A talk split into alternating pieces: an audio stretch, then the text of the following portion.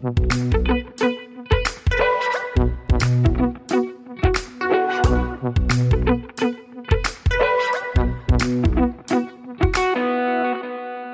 und herzlich willkommen zur 18. Folge des Wissenschaftspodcasts Praktisch Theoretisch aus der Uni Bielefeld.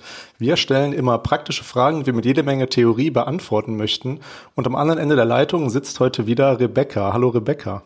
Hallo. Und mein Name ist Stefan und wir begrüßen unseren heutigen Gast Wolfgang M. Schmidt, der vielen bekannt sein dürfte durch seinen YouTube-Channel Die Filmanalyse. Hallo Wolfgang. Hallo, es freut mich sehr, da zu sein. Ich war schon oft in Bielefeld, habe dort an der Uni schon Vorträge gehalten und jetzt einmal auf virtuellem Wege bin ich bei euch. Das ist ganz schön. Zum Hören, aber nicht nur in Bielefeld, sondern quasi von überall, wo man es gerade sich anhören möchte. Ja, ich meine, viele können sich jetzt schon denken, worum es geht, wenn wir Wolfgang äh, quasi ja, hier uns gegenüber sitzen haben. Rebecca und ich haben schon öfter durchblicken lassen, dass wir ähm, uns auch sehr gerne mit Film beschäftigen. Und darum soll es eben heute gehen. Ähm, wir möchten die Frage aufwerfen, wie liest man eigentlich einen Film? Und ich stelle mal direkt die Frage an dich, Wolfgang. Was bedeutet es eigentlich, einen Film zu lesen? Das ist eine eigenartige Formulierung. Ich ende ja meine Filmanalysen für gewöhnlich damit, dass ich sage, wir schauen nur, aber wir sehen nicht. Das soll auch eine Mahnung, eine Warnung sein. Und man könnte vielleicht aber auch sagen, wir schauen nur, aber wir lesen nicht. Also mit Lesen hat man irgendwie doch eine Idee von einem Sehen, das ein bisschen tiefer geht, das analytischer wird. Ein Sehen, das sagt, ich muss jetzt auch an die Struktur heran. Wir haben natürlich das Lesen auch in Form von Schmökern. Also man kann selbstverständlich ja auch Bücher rezipieren, wie man Filme rezipiert, dass man sagt, ach ja, ich habe mich so gehen lassen, ich habe mich berieseln lassen. Das ist auch mit einem Roman möglich.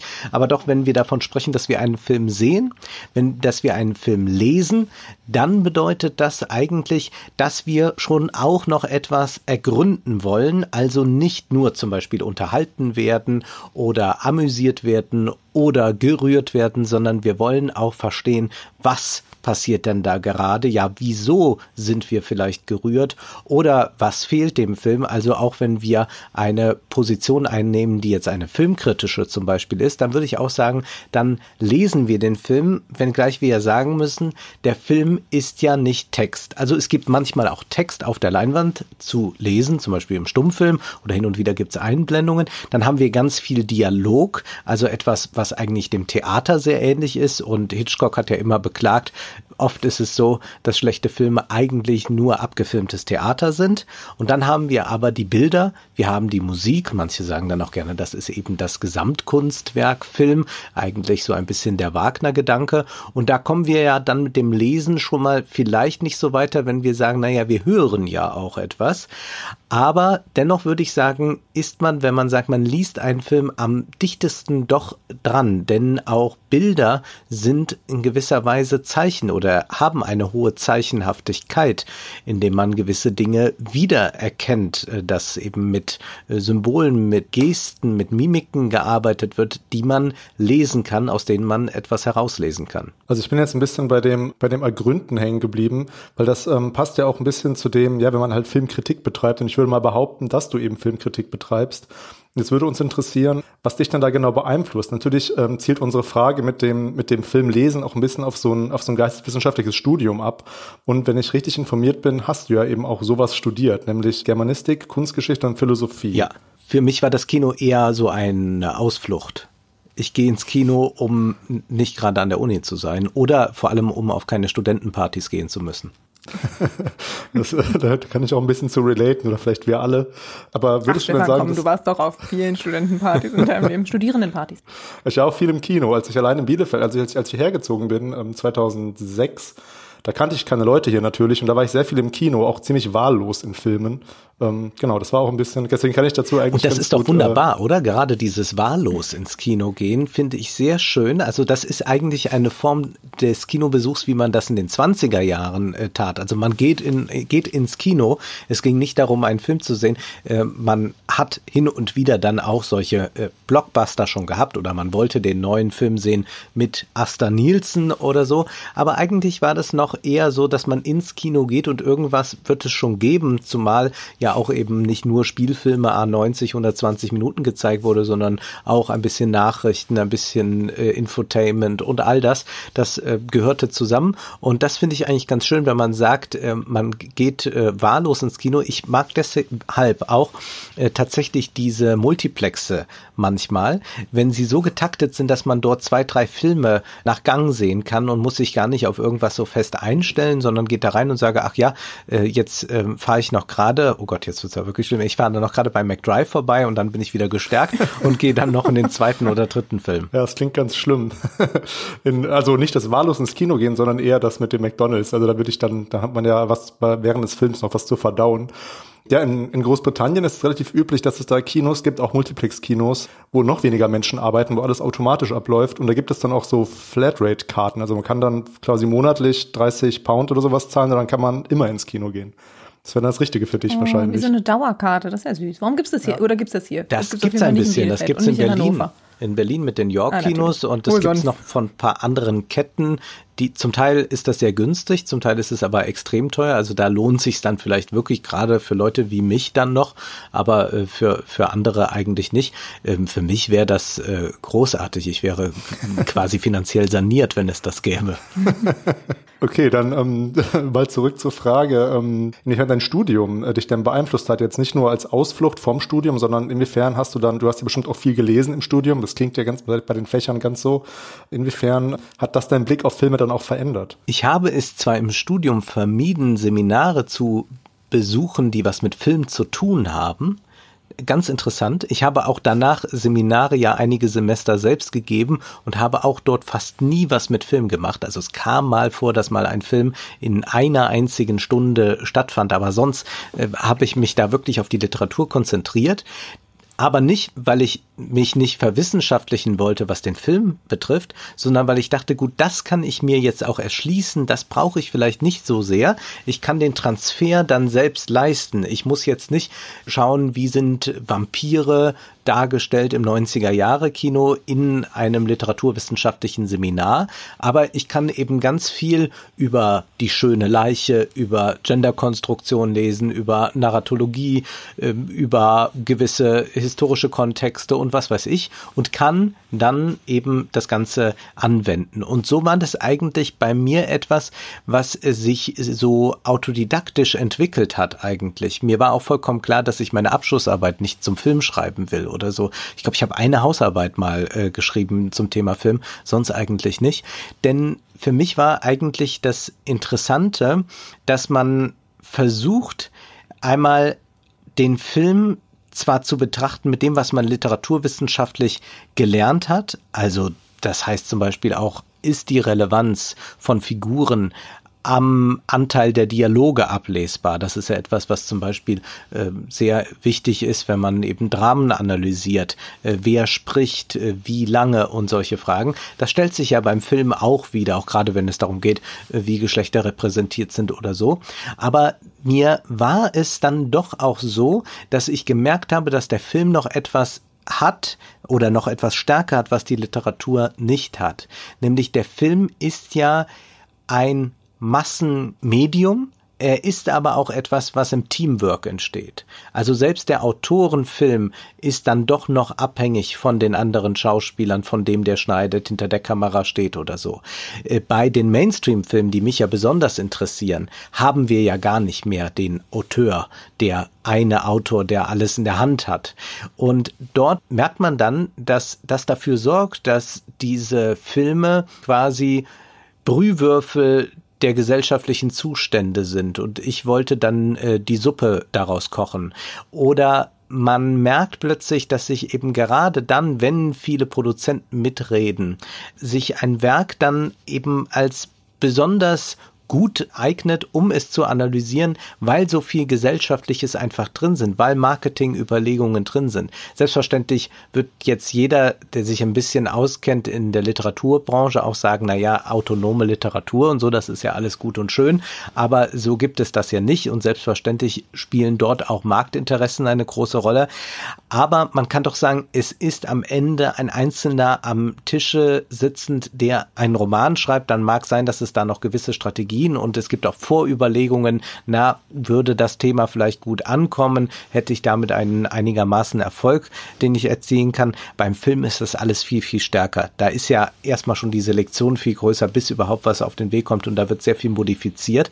Das heißt, da wo die Autonomie des Kunstwerks eigentlich sehr brüchig wird, dort kann man dann eben das gesellschaftliche Gut ablesen. Und das ist ja etwas, was die Literaturwissenschaft dann ab den 60er Jahren vor allem sehr prägt. Also wenn man jetzt an den äh, New Historicism denkt oder so von äh, Greenblatt, an verschiedene Cultural äh, Theorien, an äh, Gender-Theorie und so, diese sind ja alles Theorien, die versuchen zu zeigen, wie das Gesellschaftliche sich in einem Werk oder so ausdrückt. Ja, also wie das sich in einem Film oder in äh, einem Roman oder so ausdrückt. Das ist etwas, was eben diese Theorierichtungen tun. Die gehen also weg auch von dieser äh, hermeneutischen Lesart. Und dadurch war meine Literaturwissenschaft ohnehin schon sehr kulturwissenschaftlich geprägt, wodurch es dann mir nicht schwer fiel, das auch zu übertragen auf so etwas wie Film. Zumal ja dann mit der Kunst ohnehin schon, da ich mich da auch ein bisschen mit Videokunst und so beschäftigt habe,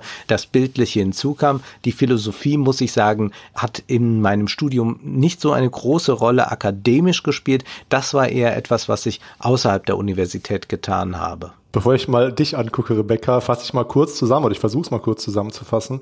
Also für dich war dein Studium und diese ganzen, ja, diese Geisteswissenschaft und die Literaturwissenschaft eher so eine Art ja, Ausgangspunkt und dann war für dich die logische Weiterentwicklung, wenn du dir die Strukturen der Gesellschaft angucken wolltest, eben der Film als so, ja, wie hast du das ausgedrückt? So ein Brühwürfel. Eine, genau, Brühwürfel oder so, oder so Produkt von, ja, von mehreren Menschen, die daran mitwirken. Mhm. Rebecca, bei der ganzen Literaturwissenschaftstheorie und bei den Begriffen, da gucke ich jetzt dich an, weil da kann ich, glaube ich, weniger zu sagen.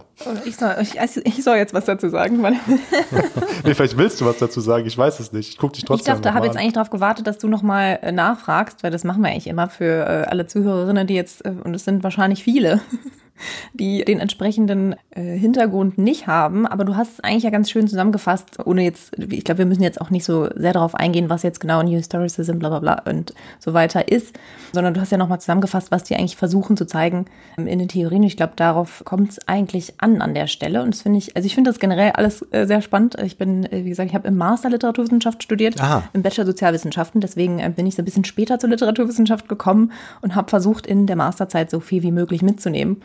Ich habe tatsächlich zum Beispiel sehr viele Filmseminare gemacht, weil ich aber auch einfach irgendwie, ich, ich glaube, im Moment gibt es gar nicht so viele. Aber als ich studiert habe, gab es einfach Leute, die das halt spannend fanden und die auch gerade so mit transmedialer Erzähltheorie sich das halt auch viel ähm, für Filme angeschaut haben. Und von daher hat mir das total geholfen, weil ich sehe total, was du sagst, dass man sich das auch in gewisser Weise so selbst erschließen kann. Aber gerade so dieses mhm. Durchleuchten von bestimmten, wahrscheinlich auch klassischen Autorinnen, äh, in dem, in dem Fall kann ich männlich bleiben, weil ich so Kubrick, Lynch, Seminare Passend übrigens heute auch mein Oh, sehr gut, ja.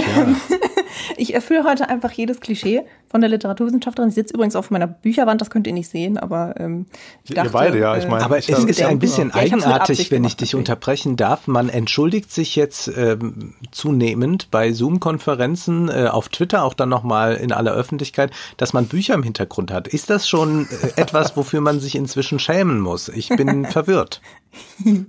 Ja, das habe ich auch äh, so mitgekriegt. Ich glaube, es ist so ein bisschen, weil man vielleicht damit andere Leute so, so ein bisschen schämen könnte, die jetzt irgendwie vielleicht nicht so ganz bildungsbürgerlich Ich finde das richtig, ja. Also ich finde eigentlich gut. Und hier bin ich sehr, äh, sehr altmodisch, wenn man ein schlechtes Gewissen bekommt. Äh, ich mochte auch immer die Vorlesungen, bei denen ich da saß.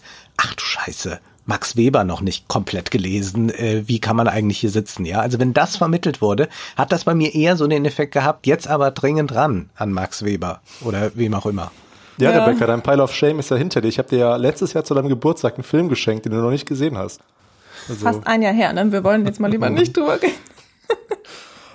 Ich hatte, ich war wirklich sehr beschäftigt. Nee, aber eine Zeit lang war die, das ist die einzige Möglichkeit, hier DVDs zu gucken, ist die Playstation, die nicht mir gehört und äh, die mein Neffe sehr lange ausgeliehen hatte, weil er sich darüber sehr gefreut hat und das, ähm, ja, und deswegen, äh, okay, wie auch immer, ich wollte aber nur kurz abschließend sagen, dass ich auch mal bei jemandem so einen, Vor so einen Duschvorhang gesehen habe, auf dem so Buchrücken drauf waren und das sah so echt aus.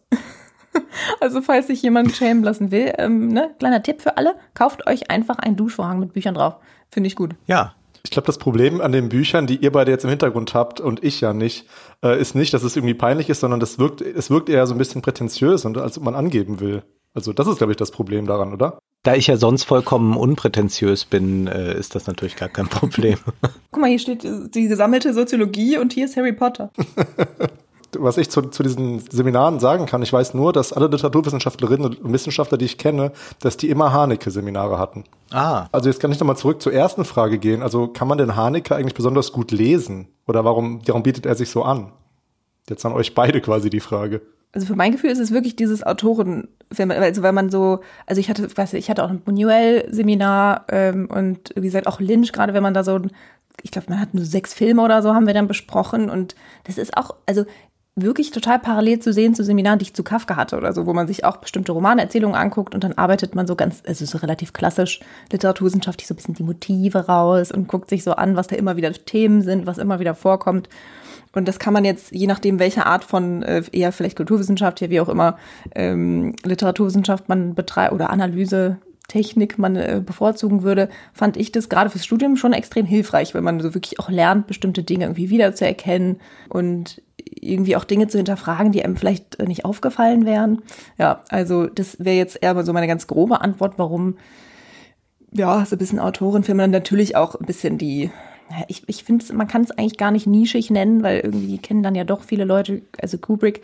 Wobei Lynch, finde ich, je nachdem, je nach, wo du irgendwie aufwächst und was für Freunde und Freundinnen du vielleicht hast, die dich irgendwie damit vertraut machen oder äh, wie sehr das Internet schon existiert hat. Ich weiß, ist wahrscheinlich auch nicht mehr zu vergleichen. Ich weiß zum Beispiel überhaupt nicht, wie jetzt heutzutage 18-Jährige, ob die irgendwas mit Lynch zu tun haben oder nicht. Kann, kann ich gar nicht beurteilen. Schwierig zu sagen. Ich würde mal sagen, wenn ich an die Resonanzen denke, die ich erhalte, was ich unbedingt mal analysieren soll oder so, dann ist da Lynch schon häufig dabei. Nicht so häufig wie andere und selbstverständlich ist ein Video zu Star Wars erfolgreicher als eines zu David Lynch. Warum in Seminaren man tatsächlich auf die Autorenfilmer gerne zurückgreift, liegt sicherlich daran, Rebecca, was du schon angedeutet hast. Man macht es so ich hake mal kurz ein. Ich hake, was ist denn ein Autorenfilmer? Also jetzt für vor allem für die Zuhörerinnen und Zuhörer, was, weil das, der Begriff mhm. ist jetzt schon oft gefallen. Ja. ich würde eigentlich noch mal klären, was das ist. Also vielleicht an dich, Wolfgang. Also wenn man, es gibt natürlich wie bei allem verschiedene Definitionen, aber ich würde jetzt mal eine rausnehmen, die besonders griffig ist. Also da ist der Autorenfilmer jener, der das Drehbuch schreibt und auch dieses Drehbuch verfilmt und in der Regel auch sich dadurch auszeichnet, dass er einen eigenen Stil hat und dann auch kommt noch hinzu, oft dass mit einem Team zusammengearbeitet wird. Bei Fassbinder ist das auch dann so eine Schauspielerfamilie. Ähm, man arbeitet mit gewissen Leuten hinter der Kulisse immer zusammen. Das muss aber alles nicht so sein. Es gibt auch Autorenfilme, da ist das Drehbuch von jemand anderem. Oder es gibt natürlich auch Regisseure, die verfilmen ihre eigenen Drehbücher. Das sind irgendwelche 0815 Filme, äh, die man so sieht. Da würde man nie sagen, oh, das ist aber ein Autorenfilm. Ähm, das heißt, es geht schon darum, dass es so einen eigenen Stil gibt, den man jetzt zum Beispiel bei Kafka ja finden kann. Da kann man sagen, also Kafka hat äh, einen eigenen Stil geschrieben. Das erkennen wir, wenn man uns drei Seiten Kafka vorlegt, egal woraus, nehmen wir mal an, es würde noch was entdeckt werden, dann würden wir mit ziemlicher Sicherheit sagen, ach, ist ein Kafka. Und das kann man bei Haneke denke ich, auch sagen, auch wenn es da vielleicht ein paar Phasen gibt und das hat der, der frühe Haneke ist ein bisschen anders jetzt als der späte, aber man kann das durchaus wiedererkennen, es gibt da eine Kontinuität. Und die gibt es auch bei Hitchcock, der auch Autorenfilmer ist, auch wenn er dann das Drehbuch oft nicht selbst geschrieben hat oder nicht selbst geschrieben hat, aber das ist nicht dann so entscheidend, weil quasi dieser Hitchcock-Film, es ist ein Hitchcock-Film, es sind ja gar nicht so es ist gar nicht so häufig, dass wir uns die Regisseurnamen merken. Ja, wir können oft gar nicht sagen, wer hat denn das da eigentlich gerade gemacht? Äh, oder diese Netflix-Serie, da spielt das oft schon gar keine Rolle mehr, von, von wem jetzt eigentlich und so, vollkommen egal. Das ist bei diesen Autorenfilmen noch anders und ich glaube, die Beliebtheit in Seminaren für Autorenfilme liegt darin, dass man bei diesen Filmen noch ziemlich so herangehen kann wie an Klassiker. Ich kann also sagen, ich mache heute ein Kafka-Seminar und morgen ein Haneke-Seminar und kann eigentlich ähnlich verfahren. Ich muss noch mitdenken, dass es jetzt ein anderes Medium ist. Ich habe aber auch wiederum das Glück, dass dann äh, Haneke eine Kafka-Verfilmung macht oder so. Also dann hat man auch wieder den Rückbezug zur Literatur da. Das kann man äh, machen und das ist, glaube ich, auch sehr ergiebig und das zeichnet ja auch die wirklich kanonisierte Filmgeschichte aus. Das sind eben solche Klassiker und das ist jetzt nicht Sex and the City Teil 2. Was ich allerdings jetzt ganz stark eben in der Filmanalyse mache, ist mir gerade dieses Populäre anzusehen, was eigentlich häufig geschmacklos ist, wo man auf jeden Fall nicht davon sprechen kann, oh, das ist jetzt große Kunst, wo Kunst eher so unterläuft, als dass sie intendiert ist, weil ich sage, das ist gesellschaftlich sehr interessant, das ist, man könnte auch sagen, soziologisch interessant. Und da greife ich dann auf was zurück, was zwar auch in gewisser Weise in durch die äh, Kulturwissenschaften wieder stark gemacht wurde, dass man also die Kontexte bedenkt, aber man hat es dann doch lieber auf kanonisiertes abgesehen bei der Analyse. Und ich habe mich dann doch äh, gerne dem ganz populären äh, zuwenden wollen, um das dort herauszulesen und sage dann am Ende ist wahrscheinlich Sex and the City Teil 2 sehr viel aufschlussreicher als ein Autorenfilm aus Italien, der äh, 17 Preise, deren Namen wir nicht kennen, erhalten hat. Und das war für mich eigentlich so ein Aha-Erlebnis im Kino, dass ich plötzlich merkte, was ich da auf der Leinwand sehe, das habe ich ja eigentlich doch gestern so ähnlich im Café gesehen, aber hier sehe ich es nochmal pointiert. Hier ist es wirklich nochmal begriffen, hier ist es erfasst, hier kann ich was damit anfangen, hier ist es vielleicht auch analysiert oder hier wird gerade ein Trend äh, sichtbar in Überspitzung. Äh, der, der, äh, also das ist äh, sehr, sehr interessant, was man alles in diesen äh, besonders populären Filmen betrachten kann. Und das ist Ideologiekritik aber eigentlich. Das gibt's zwar auch noch bei Greenblatt oder so, aber doch in sehr abgeschwächter Form. Bei mir ist etwas äh, stark gewesen, dass ich mich mit einer Schule beschäftigt habe, die an meiner Universität und ich würde so weit gehen, an den meisten Universitäten vollkommen rausgedrängt wurde. Das ist nämlich die Frankfurter Schule. Äh, da sagte man, oh, diese Ideologiekritik und Kapitalismuskritik, kann man das, darf man das noch so machen und ist das nicht? Und äh, ja, das hat mich äh, gereizt und ich würde sagen, die Geschichte wird mich freisprechen, denn äh, am Ende wird äh, viel äh, literaturwissenschaftliche Schlacke, die man produziert hat, in den vergangenen Jahren wegfallen. Man wird doch auch wieder erkennen, dass diese ideologiekritische Betrachtungsweise sehr, sehr hilfreich ist und sehr klar ist und dass auch gar nicht äh, das so orthodox war, wie das dann oft so beschrieben wurde. Man hat das ja oft aus so einem antimarxistischen Impetus herausgemacht. Na ja, das ist so eine Dämonisierung des Kapitalismus. Wo dämonisiert denn Marx den Kapitalismus? Er analysiert ihn erst einmal. Das hast du schon ähm, ja ziemlich geschickt eigentlich auf alle, also unbewusst auf alle Sachen hingewiesen, die wir mit dir noch besprechen wollten. Du hast ganz viele Stichworte geliefert. Vorher will ich aber noch sagen, ja, die Frankfurter Schule in Bielefeld gibt es ja eine riesige Soziologiefakultät und da ist mir die auch mal untergekommen. Ich habe zwar nicht Soziologie studiert, aber Geschichte und die ist ziemlich nah an der Soziologie dran in Bielefeld. Ja. Sozial, Sozialgeschichte und ähm, deswegen, also in Bielefeld macht, lehrt man sie noch teilweise, aber sonst kann ich da, glaube ich, nicht mitreden. Ich weiß nicht, ob sie in Frankfurt überhaupt noch existiert, ehrlich gesagt, die Frankfurter Schule. Bielefeld ist ja ohnehin, was sowas anbelangt, eine Ausnahme. Das ist auch eine Universität, die viel politisierter ist als die meisten Universitäten und gerade in der Literaturwissenschaft äh, hat das eigentlich keinen Angang mehr zu finden. Man sagte dann immer, ja, das ist äh, so elitär. Das war immer dieser Vorwurf. Und in Wahrheit ist äh, ja das andere wirklich elitär. Äh, wenn man äh, so elitär ist, dass man äh, meint, man müsste jetzt äh, jede Massenkultur erstmal so affirmativ beklatschen, weil man nur Angst hat, dass man irgendwie elitär sein könnte.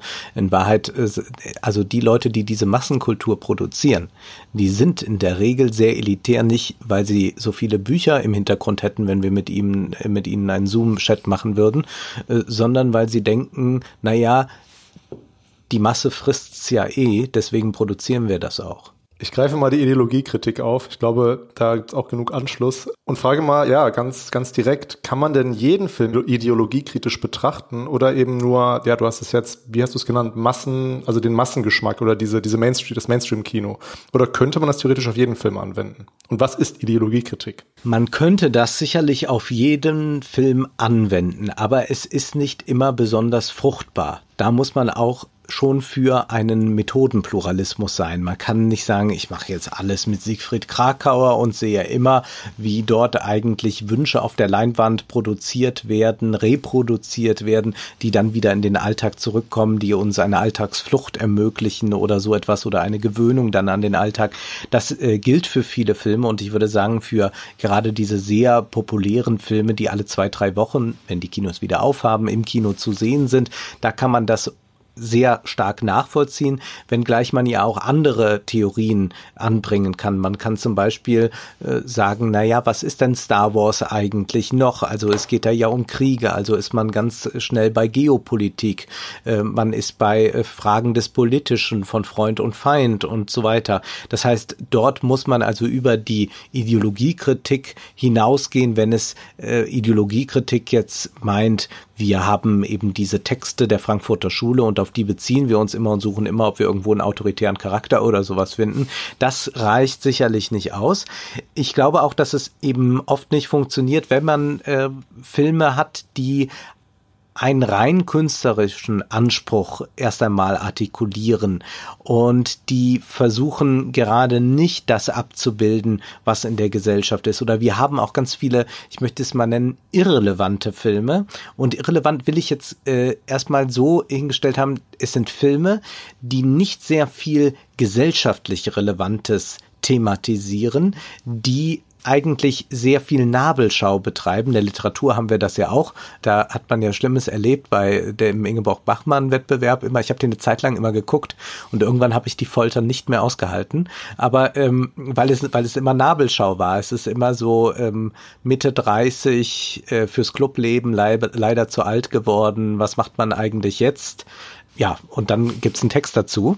Und der, äh, ich glaube, solche Filme, die auch eigentlich nur so Zwischenmenschliches am Küchentisch verhandeln. Das sind jetzt Filme, da versagt die Ideologiekritik doch sehr. Oder die Ideologiekritik wird dann vielleicht auch schwierig, wenn wir es mit äh, formalen Experimenten zu tun haben. Also wie, man muss schon darüber hinausgehen. Ich glaube, man muss diesen Grundsatz der Ideologiekritik, weil du fragtest, was ist Ideologiekritik, muss man schon, den muss man schon beibehalten, indem man sagt, also jedes Werk ist auch immer Ausdruck nicht nur einer künstlerischen Idee, sondern auch Ausdruck von weltanschaulichem, so will ich es mal neutral formulieren. Und das kann man in jeder Form, in jedem Werk lesen. Aber die Frage ist, ob das jetzt nur dabei bleiben muss, dass man sagt, wie wird das Publikum massenmedial verführt, dann kommt man bei vielen Filmen nicht weiter, aber drückt sich zum Beispiel darin, dass wir so viele Filme haben, die am Küchentisch spielen und wo so Mitte 30er Probleme verhandelt werden, die eigentlich auch nur in Berlin interessieren was das wiederum ausdrückt, das kann man wiederum ideologiekritisch fassen. Oder man kann auch fragen, was ist dann bei einem Godard so in der, äh, ja, nachdem er die Frühphase hinter sich hat, die, die ganz frühe Phase, in dem er dann eben ganz viel mit Logos arbeitet, äh, ganz viel amerikanische Popkultur äh, rezipiert, äh, dechiffriert, neu zusammenstellt. Und da kann man auch einen ideologiekritischen Blick auf die Form werfen, aber dann muss schon auch Ästhetisches mit rein da müssen ästhetische Überlegungen rein und das fehlt zum Beispiel bei Krakauer dann doch häufig, dass er eben inhaltlichen Film beschreibt, dass er aber kaum deutlich macht, was ist denn jetzt gerade in der Form nochmal, was sich da ausdrückt. Das bleibt dann ähm, oft verborgen. Das wäre jetzt, glaube ich, so eine direkte Anschlussfrage, die ich da gehabt hätte, weil ich mich das nämlich auch immer frage, dass ich sage da jetzt mal so Eigenlogik dieser künstlerischen Praxis zu, die ja mhm. irgendwie, wie du schon gesagt hast, immer eingebettet ist in zum Beispiel soziale Struktur, Gesellschaft, wie auch immer. Und dass sie, wie gesagt, einfach immer Teil dieser Struktur sein muss, aber ja nicht unbedingt auch diese Struktur ausdrücken muss. Ja. Oder? Also so als Nachfrage nochmal. Auf jeden Fall. Also sonst könnte man ja sagen, gibt's ja gar nichts Freies. Ja, genau. Und ich glaube, man eine muss auch. Frage, wenn man einfach nur sagen kann, ja. Ja, aber das, das haben wir, glaube ich, ohnehin bei künstlerischen Werken, die jetzt äh, aus jemanden allein heraus entstehen, wo wir noch nicht diese großen Konstrukte haben. Ich würde aber sogar sagen, dass Ideologie unterläuft, aber es kann auch eben das Gegenteil von Ideologie unterlaufen. Also es kann auch passieren, dass ein Film viel subversiver als gedacht ist, weil ein Überschuss produziert wird, der nicht so ganz einzufangen ist. Ich habe jetzt äh, kürzlich Hexor Ridge gesehen, das ist ein äh, Heartbreak Ridge, Heartbreak Ridge, ein Film von Clint Eastwood, der so aus der Reagan-Phase ist und dieser Film äh, will wirklich so den Militarismus beschwören und zeigt dann, wie dann Soldaten gedrillt werden. Das ist ein bisschen so, als hätte, also ein Jahr später ist Full Metal Jacket entstanden und das ist so der Film, der das unironisch macht, der einfach sagt, ja, äh, wunderbar, jetzt mal wieder harte Männer. Zugleich ist der Film in einer verrückten Weise homoerotisch aufgeladen bis zum geht nicht mehr und man sagt aber in jedem zweiten Satz, ey, pack mich nicht an, ich bin doch nicht schwul. Das sagt man die ganze Zeit, aber, aber die Bilder produzieren genau das Gegenteil. Das heißt, hier hat offenbar das Team, will ich mal sagen, das Ganze nicht so unter Kontrolle. Die wissen gar nicht, was sie da eigentlich machen. Und dieses, äh, sie wissen nicht, was sie tun, aber sie tun es, das hat man relativ häufig im Hollywood-Film. Und das macht es dann wieder interessant. Deswegen hat auch der kommerziellste Hollywood-Film potenziell subversiven Charakter. Ich habe das auch mal, ich weiß gar nicht, welcher Twilight-Teil das war, das könnte der zweite gewesen sein, gesehen, es gibt eine ganz absurde Szene, das habe ich auch äh, mal analysiert zwischen dem Vampir, zwischen Edward und Jacob, dem Werwolf, und Bella. Und zwar ist, äh, flüchten sie beide, es ist äh, alle drei, es ist äh, nachts kalt.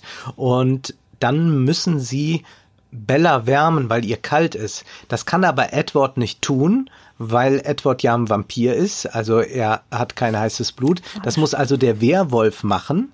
Und dann liegen die beiden Männer ganz dicht beieinander und in der Mitte liegt Bella. Und Bella schläft ein und dann unterhalten sich die Männer. Äh, das ist wunderbar. Da könnte Eve äh, Kosowski-Sedgwick, heißt sie ja, die, die diese Queer Theory äh, in der Literaturwissenschaft eingeführt hat oder, oder sehr geprägt hat, die könnte da sicherlich einen schönen Aufsatz zu schreiben. Aber das ist etwas, wo ich sagen würde, das unterläuft so einem Film eher. Und das zeigt aber auch wieder, er reproduziert nicht nur das, was gesellschaftlich vorfindlich ist. Du hast jetzt ja schon einige Filmbeispiele genannt oder Sequenzen und auch schon, ähm, du hast dich auch schon auf Siegfried Krakauer berufen. Aber ich überlege gerade so, wie das, wie man jetzt jemanden, der ja eben mit Filmkritik noch nicht so viel am Hut hatte, wie man dem quasi nahelegen könnte, wie man damit, wie man einsteigen könnte. Also so ein bisschen How to do Filmkritik quasi. Ähm, bei mir geht's ganz oft so, also ich meine, ich bin kein Filmkritiker, aber ich gucke Filme natürlich und ich interessiere mich für Filme und gucke ja schon gelegentlich eben deinen YouTube-Channel oder auch andere Podcasts höre ich mir an und dann erkenne ich ganz oft, ah, okay, das habe ich genauso gesehen oder eben, okay, ja, so kann man das auch sehen oder das sehe ich nicht so. Also man geht ja in so ein bisschen so eine Aushandlung dann rein. Aber ich glaube, das zu lernen, das ist ja eben wie so ein Studium, eben ein Prozess. Es gibt ja auch Filmwissenschaft als Studium. Aber was wären denn jetzt so deine konkreten Tipps, wie man quasi sich jetzt den nächsten Hollywood-Film angucken kann und dann eben versuchen kann, sich da so über so eine theoretische Ebene zu nähern. Also wenn man eben, ja wie gesagt, wenn man eigentlich, man weiß ja vorher nicht, welcher Theoretiker passt, ob jetzt Bourdieu oder ob man eben mit Krakauer oder das weiß man ja vorher nicht, sondern wie kann man da diesen Link herstellen und ja, was, was sind so deine, deine Tipps? Ich könnte jetzt eine banale Antwort erstmal geben, aber sie ist sehr wahr. Man muss sehr viel gesehen und gelesen haben. Also es empfiehlt sich auch, die französischen Autorenfilme zu kennen, wenn man sich eine Hollywood-Komödie aktuell ansieht, weil man merkt, es ist eine ganz andere Ästhetik. Man weiß, wenn man dann diese Hollywood-Komödie ist, das ist nicht alles. Kino könnte auch ganz anders sein. Dadurch stellt man eben diese Bilder, an die wir alle total gewöhnt sind. Ja, so funktioniert das halt. Augenaufschlag und oh, überrascht sein und all diese ganzen Reaktionen, die wir tausendmal gesehen haben. Neue Klischees, äh, die doch nur die alten sind das relativiert man, wenn man weiß, es gibt auch eine ganz andere Filmsprache, es gibt auch eine ganz andere Art des Schauspiels. Denken wir nur daran an Irm Hermann, die jetzt vor kurzem gestorben ist, Fassbinder-Aktrice, dann auch bei Loriot gespielt. Die hat ja ein ganz uneigentliches Sprechen gehabt.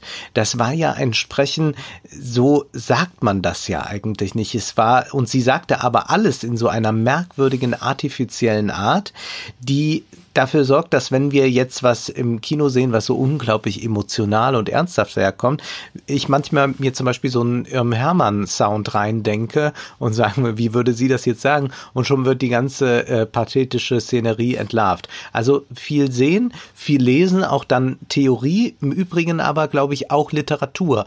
Bücher, die gar nichts damit zu tun haben. Es kann äh, manchmal sinnvoller sein, äh, 500 Seiten Peter Handke zu lesen und sich dann den neuen Hollywood-Film anzusehen, als jetzt zu sagen, ich äh, gucke jetzt auch noch, dass ich mir das ganze Populäre drauf schaffe und äh, schaue, was in den Bahnhofsbuchhandlungen liegt. Da muss ich sagen, da ist auch mir die Zeit zu schade für. Also das mache ich nur ganz selten.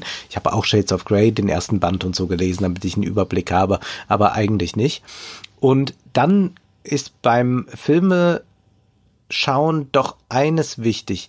Erstmal, dass man seinem persönlichen Urteil schon etwas zutraut. Dass man auch intuitiv schon wenn man sagt, da stimmt was nicht, mir gefällt das nicht, dass man erstmal dazu steht und sich dann aber die Frage stellt, woran liegt denn das jetzt eigentlich? Ist das jetzt wirklich nur reines Geschmacksempfinden, wie manche Leute sagen, sie mögen kein Weißwein? Oder ist das jetzt etwas, was vielleicht daran liegt, dass die Pointen zu schleppend kommen, äh, dass es eine Geschichte ist, die man schon zu oft gesehen hat, dass es logisch nicht zusammengeht oder dass irgendetwas dort doch als Subtext die ganze Zeit mitschwingt, mit dem man nicht einverstanden ist. Dann beginnt eigentlich das Nachdenken darüber. Dann muss man sich fragen, welche Position soll ich als Zuschauer einnehmen? Wie wird mit meiner Sympathie umgegangen? Wie findet die Emotionslenkung statt? Mit welcher Figur soll ich mich offensichtlich identifizieren? Das ist in Hollywood-Filmen relativ leicht zu erkennen. Da gibt es nicht so viele Ambivalenzen. Und dann sollte man einfach sich fragen, will ich das wirklich mitmachen? Ich habe zum Beispiel einen ganz großen Hang, mich mit den Bösewichten erstmal zu identifizieren, aus so einer Trotzreaktion heraus. Was aber dazu, dafür sorgt, dass eben diese Position, die mir eigentlich verkauft wird, schon kritisch hinterfragt wird. Wir haben in der Filmkritik ganz häufig das Problem, dass das, was in Presseheften steht, noch einmal reproduziert und paraphrasiert wird. Das heißt, dort steht dann, dies ist gerade heute ein wichtiger Film, der äh, für mehr Toleranz und Völkerverständigung wirbt. Und in dem Moment frage ich mich natürlich sofort, wirklich? Und wenn man diese Fragen sich einfach stellt, also simple Fragen, die dem üblichen Narrativ zu widerlaufen, aber auch der üblichen Absicht, die eben bei Hollywood sehr schnell erkennbar ist. Dann kommt man dazu. Und es mag ja sein, dass es dann am Ende darauf hinausläuft, dass man sagt, ja, tatsächlich, dieser Film ist einer, der die Vielfalt betont oder so. Aber man kann auch eben dann zu dem gegenteiligen Schluss kommen. Für mich ist einer der tollsten ideologischen Filme Warm Bodies. Kennt ihr den? Warm Bodies? Äh, das ist ein Film, zwischen Menschen. Ah, doch, doch, mit, den, mit, den, mit den beiden Zombies. Genau. mit Zombies, dem eins, ja, ja genau. genau es Hat gibt, mir meine Freundin mal empfohlen, habe ich auch noch nicht gesehen. Ja, es gibt Menschen, es gibt Zombies und dann gibt es aber noch so eine, so eine Skelettarmee entindividualisiert. Und es soll darum gehen, dass man eigentlich hier, das ist die Botschaft, die der Film uns eigentlich verkaufen will und die dann auch so reproduziert wurde, einen wunderbaren Integrationsfilm hat. Die Zombies äh, sind eigentlich auch nur Brüder der Menschen und wir integrieren sie. In Wahrheit aber findet das zwar statt, doch ausgeschlossen werden diese merkwürdigen Skelette. Also man produziert einfach einen totalen anderen, um sich ein bisschen Integration zu leisten. Und solche Sachen haben wir in Hollywood-Filmen immer wieder, dass wir fragen, werden hier wirklich alle integriert? Sind wirklich alle gemeint? Und dann stellt sich sehr schnell heraus, na ja, also nicht ganz. Wenn man dann tatsächlich noch reich ist und wenn man dies und das ist, dann schon. Es ist ein bisschen wie dieser alte sowjetische Witz mit äh, Radio Erjovan. Ähm, äh, ich habe gehört, äh, äh, der Moderator sagt, ähm, äh, Herr so und so äh, hat ein Auto gewonnen und dann wird das relativiert. Naja, also genauer gesagt war es nicht ein Auto, sondern ein Fahrrad und er hat es auch nicht gewonnen, sondern es wurde ihm gestohlen. Und ein bisschen ist es so bei diesen Hollywood-Filmen, die besonders viel Toleranz waren, die sagen, ja, eigentlich schon Toleranz, aber halt für die nicht und für die nicht und die nicht und die nicht. Und so kann man das, glaube ich, schon trainieren, aber es ist selbstverständlich Learning by Doing. Es ist ein Reflektieren. Man muss sich auch anschauen, äh, wie ist so gerade die Debatte, welche Positionen ähm, werden da vertreten. Und ich empfehle dann auch, das habe ich früher mal sehr stark gemacht, dass ich auch gewechselt habe, dass ich erst äh, manchmal mir Filme angesehen habe, wenn ich schon alle Kritiken gelesen habe, dann habe ich mir wieder Filme angesehen, habe mir vorher nichts durchgelesen. Das heißt, das sind so Sachen, die man aber selbst für sich sehr individuell herausfinden muss. Aber klar ist immer, dass man das in Bezug setzen sollte. Und das kann manchmal auch etwas unglaublich Zufälliges sein. Man liest irgendetwas über Algorithmen, ist dann in einer Komödie und denkt, nach irgendwie funktionieren die auch gerade, diese zwei Menschen, die ich da sehe, nach einem algorithmischen Prinzip. Sind die etwa programmiert? Und plötzlich verändert sich total die Sicht auf das Gesehene. Und das ist auch das Interessante. Es geht ja nicht nur darum, jetzt zu sagen, ach, jetzt haben wir mal diese gesellschaftlichen Probleme aufgefächert oder die Ideologien erkannt. Es geht mir ja auch da darum, dass ich das Kino als einen Ort des Denkens begreife. Also mich bringt das ins Kino gehen, mir Filme ansehen, auch jenseits der Produktion, die dann da dran hängt mit Filmanalyse oder so, gedanklich weiter. Es konfrontiert mich ja mit etwas und ich muss mich in irgendeiner Weise dazu verhalten, wenn ich aktiver Zuschauer sein will. Und das finde ich das Herausragende, das Großartige beim Kino, dass man das auch in so komprimierter Zeit tun kann. Zwei Stunden, dunkler Saal und jetzt muss man irgendwie auch interagieren. Ja, schon mal gut, dass du jetzt kein Kochrezept für uns hast, wie man, wie man Filme analysieren und interpretieren kann. Ähm, das ist quasi eine sehr wissenschaftliche Antwort, ähm, wie wir auch sie schon häufig bekommen haben, dass man eben, ja, mit so, dass, das man, dass man das eben lernen muss und eben, ja, das funktioniert wie so oft eben durch, ja, Schauen und Lesen.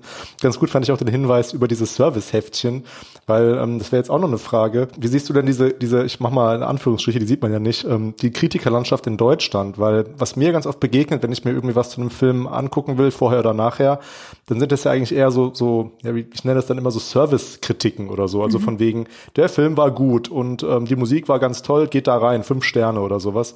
Was für mich ja keine Kritik ist, weil ich erfahre ja gar nichts über eben, über das Ganze, was du gerade erzählt hast. Und ähm, mir kommt es schon so vor, als wäre das in Deutschland, ich weiß nicht, ob es nur in Deutschland so ist, aber ich meine, ich lese ja viel deutschsprachige Sachen, als wäre das hier schon so präsent, diese Art von Verständnis, dass das eine Filmkritik ist. Wir haben generell in Deutschland ein Problem mit der Kritik. Marcel Reich-Ranitzky hat da ganz schöne Essays drüber geschrieben, der jetzt 100 Jahre alt geworden wäre. Er hat sich ja mit der deutschen Literaturkritik beschäftigt und hat dort schon immer gesagt, ja, die Deutschen haben ein Problem mit Kritik. Schon Goethe hat eigentlich Rezensenten totschlagen wollen wie Hunde. Goethe wollte eine konstruktive Kritik. Das heißt schon immer, ja, bitte jetzt mal das Positive benennen und so weiter. Das ist etwas, was wir sehr stark haben. Frankreich hat da eine andere Tradition, auch eine ganz andere andere Filmkritik-Tradition, was erstmal äh, daran liegt, dass man dort eine Zeitschrift hatte, in der das sehr gepflegt wurde, Cahiers du Cinéma, und dann auch hatte man eine interessante Vernetzung von Filmkritikern, die dann äh, große Filmemacher wurden und so weiter. Also es ist eine andere Haltung. In Amerika haben wir auch natürlich sehr stark diesen Servicegedanken, noch stärker auch dieses, ähm, wir werten Texte aus und gucken äh, oder wir, wir wollen ganz auf, auf Sternebewertung hinaus und ähm, ermitteln dann, das kann man ja auch bei diesen Wikipedia-Artikeln über Filme dann immer lesen, hat 9,2 Sterne bekommen oder irgendwie ist so und so äh, bewertet worden, auf welchen Plattformen. Das ist natürlich äh, eine Albernheit, dass man glaubt, man könnte ein Sprechen über Filme am Ende runterbrechen auf Zahlen. Das ist selbstverständlich denkbar. Was in Deutschland ein großes Problem ist, dass man sich in der Filmkritik von der Ideologiekritik im Prinzip in den 70er Jahren verabschiedet hat. Dann haben in den Feuilletons Leute Platz gefunden, die eigentlich so ein subjektivistisches Schreiben wollten. Wie habe ich den Film empfunden? Und die haben dann auch aus einer gewissen Trotzreaktion heraus gesagt, so, ich finde jetzt aber extra Hollywood-Filme gut, äh, um jetzt ein bisschen zu provozieren. Man fragt sich dann immer, wen haben sie dann noch provoziert, außer ihre schon fast toten Kollegen? Ja, das ist ja auch dann schon sehr schnell eigentlich so ein, so ein Konsens gewesen überall. Ja, äh, ähm, am Ende hatten ja auch alle den Robert Redford-Film, den neuen, gesehen und haben nicht äh, darauf gewartet, dass der alte Godard noch mal was macht. Also das war ein äh, Kampf, der schon längst gewonnen war, den die aber noch mal dort ein bisschen aufgeführt haben. Und sie haben aber dann auch eigentlich die Kritik verabschieden wollen, also den wirklichen Verriss. Das war nicht das, was man wollte. Und so hat man dort zwar noch stilistisch durchaus brillante Texte produziert, aber eigentlich war man schon sehr nahe dran am Service-Charakter. Und jetzt, da wir eben es mit einem Internet zu tun haben, das auf Klickzahlen hinaus ist, auf die Akkumulation von Klickzahlen, das auch Internet ist, das eigentlich nicht an einem Diskurs interessiert ist, der wirklich die Negation kennt, ja, dann sagt man gleich wieder, ach, jetzt ist mir aber auch zu kritisch. Und dass das zugleich aber auch etwas ist, was wir in der Gesellschaft finden, dass man sagt, wir wollen aber nicht so viel Kritik haben. Das war ja jetzt gerade noch einmal schön zu sehen, dass man äh, von ein, allen möglichen äh, Radiosendern oder auch von einigen Fernsehsendern nochmal so Zusammenschnitte bekam vom literarischen Quartett und von anderen Interviews von Reich Raninski, in denen wirklich nochmal vehement irgendein Werk verurteilt wurde. Äh, also das ist ein Gestus, den wir heute im Fernsehen ja gar nicht mehr finden. Das ist etwas, was äh, vollkommen weg ist, auch glaube ich, weil Leute sich diese Autorität nicht mehr zutrauen oder so. Ich finde das tatsächlich bedenklich und würde mir eigentlich wünschen, dass man viel schärfer wieder kämpft, denn man kann selbstverständlich über viele Urteile streiten, die beispielsweise im literarischen Quartett gefällt wurden. Aber es war eine Diskussion, die doch zum Ausdruck brachte, hier geht es um alles, nämlich um Literatur. Und Literatur ist alles. Und das ist etwas, was wir heute beim Film nicht so haben. Ja, kann man sich ansehen und so. Aber ich frage mich, warum soll ich mir zehn Stunden lang eine Serie ansehen, wenn das Urteil dazu ist, ja, war irgendwie ganz nett, hat mich unterhalten. Also dafür widme ich nicht zehn Stunden meines Lebens. Also ich möchte ja gerne 100 Jahre alt werden, aber auch dann ist die Zeit kostbar. Ich glaube, ich finde es einfach schwierig, dass man das dann halt als Filmkritik bezeichnet oder die Menschen sich dann selbst bezeichnen als Kritikerinnen. Also, weil von mir aus kann es ja diese Serviceangebote geben. Ne? Also, ich meine, es können ja sonst was für Leute sagen, ja, ich war jetzt mal im Kino und ich gebe so 4,3 Sterne, könnt ihr euch ansehen. Äh, das ist ja auch interessant, gerade bei diesem Sternevergeben. Ich habe auch das Gefühl, es wird immer grundsätzlich alles sehr hoch bewertet, ist wahrscheinlich wie überall, ne? auch Noteninflation in der Schule immer dasselbe Thema. Mhm. Aber ähm, genau, ich glaube, das ist noch ein Problem, dass man da nicht so differenziert zwischen irgendwie tieferer Filmkritik und, und vielleicht eben auch so Service-Geschichten, die vielleicht, vielleicht können die auch noch sogar so eine ganz oberflächliche Ebene von, oh, erster Eindruck könnte das und das gehen. Und das ist ja auch in Ordnung, weil unterschiedliche Menschen ja unterschiedliche Dinge wollen. Aber ich glaube, es ist immer so ein bisschen die ähm, Frage, wie man das auch framet und wie man dann irgendwie auch damit umgeht. Also jetzt gerade auch noch, noch mal der Begriff der Kritik. Ich finde es sehr schwierig, auch äh, in Akademia, in der akademischen Welt sehr, sehr stark, dass Kritik immer nur negative Kritik bedeutet, weil das tut sie ja gar nicht. Also ja. es ist ja einfach erstmal eben diese Einladung zum Diskurs und zur Reflexion. Und ich glaube, so im allgemeinen Sprachgebrauch ist Kritik eben immer genau das ein Verriss. Und das ist dann halt, dagegen richtet sich das eigentlich. Und ähm, aber auch äh, selbst in, in, wie gesagt, der akademischen Welt denken die Menschen ja häufig, dass sie dann selber jetzt auch einfach nur mal was richtig Negatives sagen können ähm, in so einem Kolloquium. Und das muss ja nicht mal unbedingt was Fundiertes sein, sondern es ist erstmal, hat erstmal so einen kritischen Gestus, der eigentlich auch noch nicht mal so besonders reflektiert ist teilweise. Und das finde ich nämlich auch wieder schwierig, weil ja. ähm, ich das super finde, wenn jemand mit einer sehr, sehr fundierten, reflektierten ähm, und auch sehr scharfen Kritik vorbeikommt, um irgendwie was zu stimulieren und zu provozieren, finde ich super. Es ist halt schwierig, wenn das alles so unter einen Begriff von Kritik irgendwie subsumiert wird. Aber und man will sich da ja auch bei so äh, Tagungen doch sehr stark selbst produzieren dann, ja, dass man also diese, wer die kritischste Frage stellt, der hat gewonnen. Das äh, kennt man selbstverständlich. Das ist auch eher etwas sehr Unangenehmes. Also es hat auch eine, diese Kritik hat auch nichts äh, Spielerisches. Das hat auch dann nicht irgendwas, dass man sich wirklich auch ein bisschen naja, wie, wie soll ich sagen, dass man ein bisschen miteinander äh, das ausfechten möchte, jetzt auch auf einer äh, irgendwie galanten Rhetorik, äh, rhetorischen Ebene, sondern es ist doch eher etwas, dass man so, so als Wadenbeißer jetzt nochmal sagt, ja, ich glaube, ich habe hier ein ganz großes Methodenproblem. Ähm, und dann bringt man selbstverständlich irgendwie die Forschung mit, die man in dem Auslandssemester irgendwo äh, aufgeschnappt hat, aber wo man sicher sein kann, hier kennt das noch noch keiner und äh, konfrontiert also äh, den, der das Referat gehalten hat, damit und der muss dann irgendwie alle Viere von sich strecken und sagen, ja, kann ich jetzt gerade nicht zu sagen, aber vielen Dank genau, für den genau, spannenden oh Hinweis. Das Die Kapitulation. Ist, ja, das ist selbstverständlich ganz furchtbar, aber andererseits, und das würde mich jetzt sehr interessieren, Rebecca, wie war das bei dir Literaturseminar? Man spricht über einen Roman, ein Theaterstück und dann soll es um literaturwissenschaftliche Analysen und all das gehen. Wie ist es da mit einem Werturteil, dass man sagt, der Roman ist wahnsinnig schlecht erzählt, ist langweilig, äh, das äh, Theaterstück, ähm, das äh, sprüht ja nur so vor Klischees. Also gibt es, hast du es erlebt im Literaturseminar, literaturkritische Herangehensweisen? Denn ich wurde dann immer zur Ordnung gerufen, wenn ich das gemacht habe.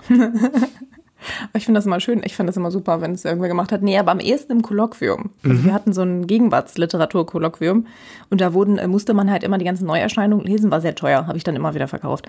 Alle, die ich blöd fand, vor allem. Und davon fand ich auch immer viele nicht so gut. Und da gab es aber auch zum Glück dann Professoren, die das natürlich äh, schön zerrissen haben. Das fand ich eigentlich wirklich immer an, am angenehmsten, weil das tatsächlich so die am ehesten literaturkritische Herangehensweise war. Aber ich glaube, das lag natürlich auch daran, dass die irgendwie ihre Seminare ja so selbst gestalten konnten und mhm. äh, die für sich natürlich wertvollen Dinge schon so gesetzt haben und dann irgendwie auch gar nicht erst debattiert wurde. Wobei es interessant ist, es gibt ja jetzt auch, weil du Shades of Grey erwähnt hast, gibt es ja auch ähm, Seminare jetzt zu Shades of Grey, weil es eben einfach so ein großes Ding war und man eben zumindest äh, mal überlegen könnte, was zeigt das eigentlich gesellschaftlich, dass das irgendwie alle lesen wollen. Das ist interessant. Nichts Aber, Gutes, ja. so viel kann ich verraten. Ja, wahrscheinlich. ähm, ich versuche mal den Bogen zu schlagen. Ich glaube, es passt auch noch ganz gut zu der Frage, die sich dann aber auch so ein bisschen daran anschließt. Du hast dich ja quasi dann dafür entschieden, schon auch sehr viele so Filme mit vielleicht nicht so viel Anspruch auseinanderzunehmen aus ideologiekritischer äh, Perspektive.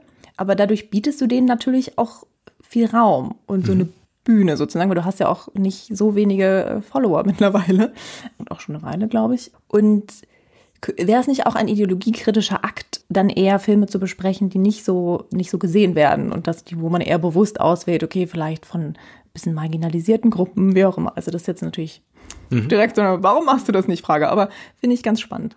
Mein Anspruch war, und der ist es immer noch, zu sagen, ich möchte schon mitten rein ins Gewühl und ich möchte wissen, was dort stattfindet und da diese Filme ohnehin schon so viel Wirkung entfalten und meistens keine besonders positive, wenn es um so Filme geht wie Shades of Grey zum Beispiel oder andere solcher Werke. Dann habe ich immerhin noch so etwas, was so ein Don Quixote in mir ist, dass ich sage, ich muss dann etwas dagegen halten, dass auch wenn das schon so rezipiert wurde, man zumindest dann doch bewirkt, dass es nicht als Ideologie so inkorporiert wird, sondern dass man es als Ideologie erkennt. Und so kann man dann sagen, ja, ich habe zwar Shades of Grey gesehen, haha, aber habe sehr wohl erkannt, äh, was da eigentlich zum Beispiel ausgestellt wird, nämlich ein äh, Kapitalismus, der wirklich äh, in, in perfidester Art dort als äh, richtig und gut und schön äh, inszeniert wird. Zum Beispiel. Das ist dann für mich der Anspruch. Wenn ich jetzt sage, ich bespreche Filme, die genau das Gegenteil tun. Ich würde jetzt sagen, ich bespreche jetzt eben feministisches Kino aus dem Spanien der 80er Jahre. Dann hätte das zur Folge, dass ich das zwar besprechen könnte, aber es würde ja dann nicht das Publikum überhaupt erreichen. Also das heißt, das sind Filme, die sind in der Nische, die hole ich hin und wieder auch mal aus der Nische, indem ich dann Empfehlungen, Jahresempfehlungen mache oder in anderen Formaten auftrete oder hin und wieder bespreche ich ja auch äh, solche Filme. Aber wenn ich jetzt sagen würde, ich bespreche einfach diese Filme, also ich bespreche jetzt Filme, die marginalisiert sind und die vielleicht auch noch von Marginalisierten handeln, dann hätte das zur Folge, dass ich eben äh, für eine Nische das machen würde. Also dann haben wir Nischenfilme und dann haben wir eine Nischenkritik für diese Filme. Das ist in gewisser Weise sehr, sehr äh, schwierig dann, denn dann habe ich nicht mehr den Effekt, den ich erreichen kann, wenn ich sage, Forrest Gump ist wirklich ein absoluter Hassfilm und äh, es sei jedem gesagt, nein, nein, nein, das Leben ist keine Pralinenschachtel. Und wenn ich das dann begründe, warum das so ist, dann habe ich damit auch viel mehr Wirkung entfaltet und ich habe schon auch da einen gewissen missionarischen Eifer vielleicht, wie auch immer man das nennen will, dass ich das machen kann. Das kann ich nicht machen, wenn ich äh, sage, so, aber der dritte Film von Pedro Almodovar, der hat uns damals das und das gezeigt. Was ich machen kann, und das kommt hin und wieder dann vor, dass ich sage, statt sich diesem Film hinzugeben, sollte man lieber mal sagen, aha, hier gibt es was Interessantes zu sehen. Und man sieht übrigens auch, dass selbstverständlich sehr viele Leute eben ganz stark auch der Gegenwart verhaftet sind. Und wir können das bei uns selbst auch beobachten, dass wir dann doch immer gerade über das sprechen, über das alle gerade sprechen. Und dass uns es dann sehr schwer fällt, uns mit einem ganz anderen Thema zu beschäftigen, nur weil wir jetzt mal gerade irgendwo lesen, hat jetzt mal einer drüber getwittert, ja. Ich will ein Beispiel geben. Also zum Beispiel äh, habe ich jetzt äh, Klassiker analysiert, eben weil durch Corona die Kinos zu waren. Aber da zeigt sich dann selbstverständlich auch, dass jetzt gerade nicht das größte Interesse dafür da ist, dass ich einen Film von David Lean bespreche und ihn mit einem Eastwood-Film, der auch noch ein Liebesfilm ist, vergleiche. Da ist selbstverständlich das Interesse dann geringer, was absolut verständlich ist. Aber man kann sich dann sehr gut ausmalen, wie das wäre, wenn ich jetzt sage, ich äh, konzentriere mich jetzt ganz auf so kleine Filme. Ich muss aber auch sagen, das hat jetzt nicht bei mir also es gibt auch den einfachen Grund, dass es auch ganz viele furchtbare kleine Sachen, kleine Filme gibt. Also wenn ich denke, äh, in, wann leide ich im Jahr am meisten dann auf der Berlinale, würde ich, würde ich einfach sagen. Da laufen auch mal gute Filme, aber die sind sehr, sehr furchtbar. Und ich würde auch immer Hollywood und würde auch immer das Populäre hochhalten. Und mir ist jede Jim Carrey Komödie, auch die schlechteren von ihm, lieber als eine die 30er, die um den Tisch Ja, äh, oder oder auch äh, in der Volksbühne zu sitzen oder so. Immer lieber mhm. eine Jim Carrey Komödie. Ja, bei Forrest Gump, bei deinem Video finde ich es ganz interessant. Du hast es ja wirklich betitelt irgendwie der Hassfilm oder irgendwie sowas. Ja. Doppelpunkt Forrest Gump. Und natürlich habe ich mir das dann auch angesehen, weil es ist ja einfach auch ein, ein Clickbait-Titel. Und du hast ja auch schon gesagt, ja, Star Wars zieht halt mehr als irgendwie spanischer Feminismus oder so. Und ich habe mir dann die Kommentare durchgelesen und das trifft eigentlich genau das, da trifft genau das eigentlich zu, was ihr beide gerade über Kritik gesagt habt, nämlich dass die Leute sich auf den Schlips getreten fühlen und sagen, weil der Film hat ja irgendwie auch zig Oscars gewonnen. Hey, das ist, war doch immer mein Lieblingsfilm, jetzt machst du den mir kaputt oder so. Also die, die wollen gar nicht in Diskurs oder, ins, oder in Dialog treten und darüber nachdenken, sondern die wollen den Film einfach weiter gut finden und dass niemand da was Schlechtes gegen sagt. Also das ist ja eigentlich, das ist ja eigentlich genau das, was, was wir gerade besprochen hatten. Also dass da irgendwie Kritik gar nicht so greifen kann. Wobei das ja auch schwer ist, oder? Ich meine, ich bin ja, wie gesagt, ich bin darauf, ich bin geschult und trainiert und ich mache das regelmäßig und trotzdem, wenn man Dinge toll findet, die man früher einfach toll fand, wenn man Pippi Langstrumpf super findet, dann muss man ja auch erstmal sich damit auseinandersetzen, was das eigentlich alles noch so transportiert, wenn man ähm, genug ist, um drüber nachzudenken. Also und ich glaube, das ist ja auch in Ordnung. Also ich glaube, das Schwierige ist dann, dass man irgendwann anfängt, vielleicht nachzuvollziehen, was an Forrest Gump problematisch ist. Und dann kannst du ihn ja vielleicht trotzdem noch für das mögen, was er in dir emotional ausgelöst äh, hat. Aber ich glaube, das ist so ein bisschen die Kunst, dass man irgendwie, ja, also von diesem Absoluten weggeht, vielleicht einfach. Also dass man irgendwas so völlig unreflektiert gut findet ähm, oder eben auch nur zerreißt. Also ich, das ist ja, gibt ja viele verschiedene Ebenen. Doch, das gibt es selbstverständlich und ich kann das auch nachvollziehen, dass man eben an etwas hängt und erstmal nicht möchte, dass man jetzt etwas Schlechtes darüber hört. Und dennoch glaube ich, geht beides. Also man kann auch etwas noch gut finden und trotzdem das reflektiert gut finden oder wir können das auch. Es gibt diesen, oh Gott, jetzt wird's aber wirklich banal, aber ich traue mich es zu sagen. es gibt dieses äh, Duett von Michelle und Matthias Reim. Äh, das mhm. heißt, ich liebe dich noch so wie damals, so wie damals du Idiot. Und dort wird genau diese Konstellation, ja, also eigentlich, äh, ich weiß ganz genau, wie idiotisch es ist, aber dennoch, ich liebe dich noch. Und das ist äh, ganz schön, dass wir diese Haltung auch zur Popkultur einnehmen können, dass man sagen kann, ja, aber irgendwie doch diese Stimmung und dann kommt diese, ich weiß ja, kitschige Musik bei Forrest Gump, aber irgendwie ist es doch ganz nett gespielt und drollig und so und ich guck's mir jetzt auch nochmal an, weil es gerade im Fernsehen läuft. Das ist durchaus möglich. Und äh, ja, es gibt sicherlich auch Leute, die das dann bei mir sehen und die einfach das zum ersten Mal sehen, sofort empört sind und jetzt nimmt er mir was weg und dann schalten sie aus. Aber ich würde sagen, in der Regel zeigt sich in den äh, Kommentaren eigentlich eine äh, sehr gute Auseinandersetzung, zum Teil auch eine ganz witzige Auseinandersetzung, denn das darf man ja auch nicht äh, vergessen. Es geht ja in den Kommentaren nicht so unbedingt zu wie auf einer Tagung, in der man dann mhm. eben kritische Anmerkungen macht, sondern oft funktioniert das auf äh, ganz anderen Ebenen. Man äh, sagt etwas über das Sakko und und hat aber gleichzeitig auch noch was über den Film oder so gesagt. Das ist ja eine viel spielerische Variante, die man dann auch noch mal hm, bei Twitter anders erleben kann als bei Instagram oder so. Klar, da habe ich dann wahrscheinlich über die wirklich in Anführungsstrichen guten Kommentare wahrscheinlich hinweggeblättert, sondern habe dann eben auch gezielt danach gesucht, weil ich eben ja vermutet habe, dass es da diese Stimmen gibt. Da gibt es ja viele. Gerade zu dem Film mhm. gab es wirklich sehr viele ähm, negative Kommentare, denn dieser Film hat auch noch mal so ein bisschen, also diese Analyse hat noch mal so ein bisschen gestreut. Das heißt, die wurde auch dann von vielen gesehen, die mich noch gar nicht abonniert hatten, die also das dann zum ersten Mal sehen und dann ausgerechnet mein Lieblingsfilm. Und dann sehen die auch noch entsetzt, ja, und das hat er auch noch schlecht besprochen.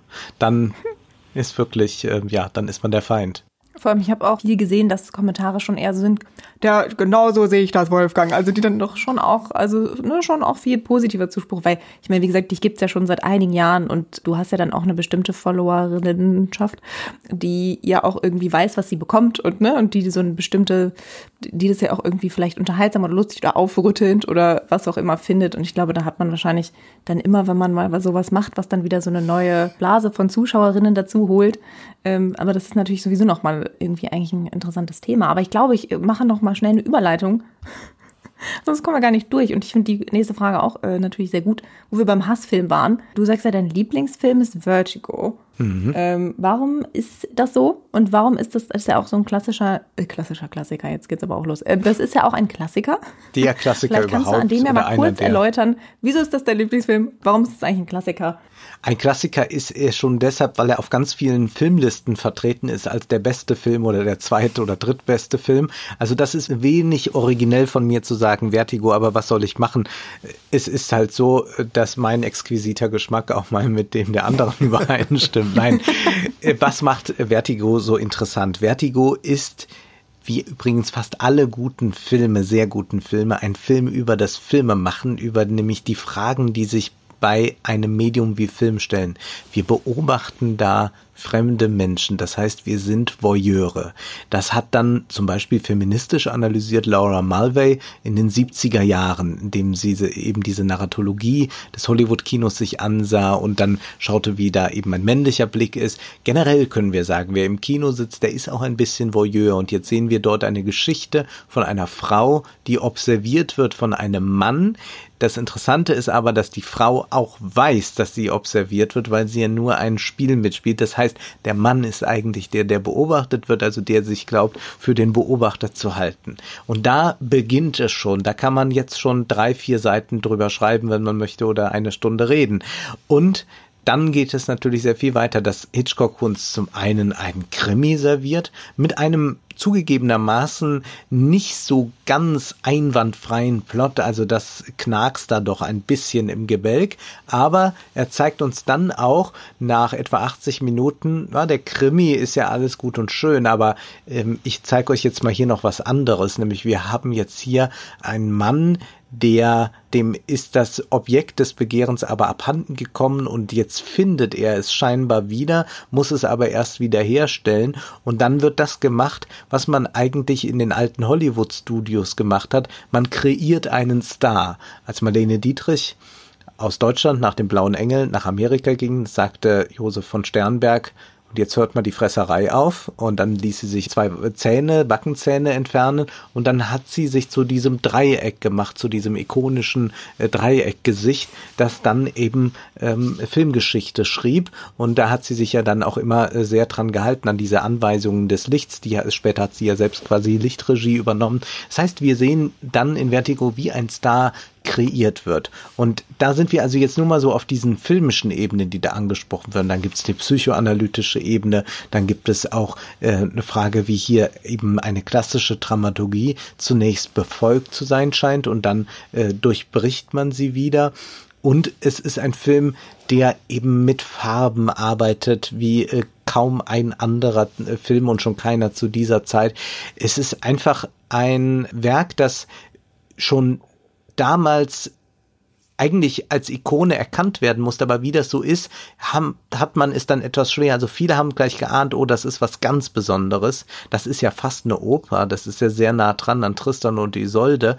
Aber doch hat dieser Film dann eine Weile gebraucht, bis er wirklich jetzt so kanonisch geworden ist. Und das hat man eben auch oft, und das ist vielleicht auch manchmal so die Angst, die man als Filmkritiker hat, wenn ich das mal so verraten darf, dass man äh, die Größe eines Werks nicht erkennt. Das hatte ja auch Reich Ranitzky, hatte da das Problem, äh, dass er äh, zunächst mal einen Verriss über die Blechtrommel geschrieben hat und später gehörte das Buch ja auch dann zu seinem Literaturkanon der 20 wichtigsten Romane, die auf Deutsch erschienen sind. Also da merkt man dann auch, dass er sich dann da wieder revidiert hat, wenngleich ich ja behaupten würde, ich glaube, der Verriss am Anfang war gar nicht so falsch. Ja, ist ganz spannend. Also jetzt, um ein ganz aktuelles Beispiel zu nennen, ist ja der Film Parasite. Ich meine, äh, kennst du den eigentlich, Rebecca?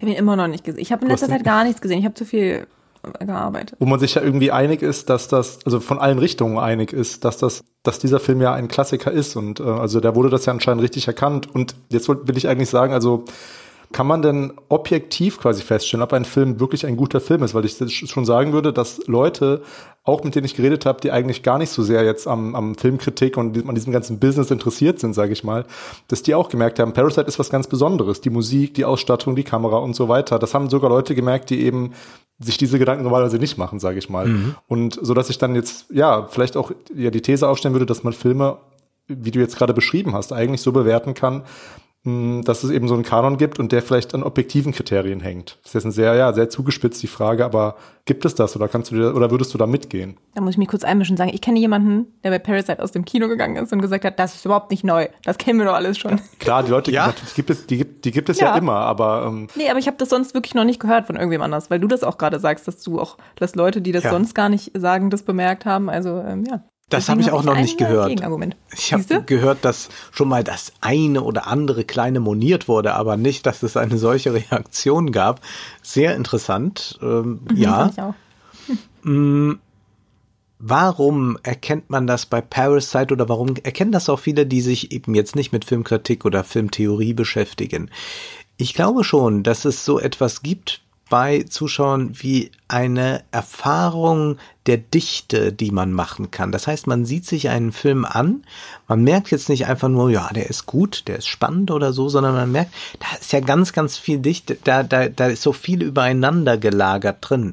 Das hat man zum Beispiel auch bei ähm, Casablanca. Bei Casablanca haben wir auch eben äh, so etwas, dass wir sehr schnell doch jedem, dem man den Film zeigt, sagt, oh ja, das ist was Besonderes. Vielleicht würde jemand sagen, ach, dass es jetzt so ein Klassiker ist, hätte ich jetzt auch nicht vielleicht gesagt oder so. Aber man erkennt schon, dass dort sehr viel zusammenkommt. Und ich glaube, das ist etwas, was fast intuitiv dann spürbar ist. Und dann führt das nicht unbedingt dazu, dass jetzt äh, man sagt, man guckt sich ihn ein zweites, drittes Mal an oder man fängt jetzt an, den zu analysieren, aber man schätzt ihn doch, man merkt, ähm, das gibt es in dieser Art nicht. Und ich glaube auch, was bei diesem Film so besticht, ist etwas, was heute sehr abhandengekommen ist, nämlich dass er eine unglaublich gute, klare Struktur hat.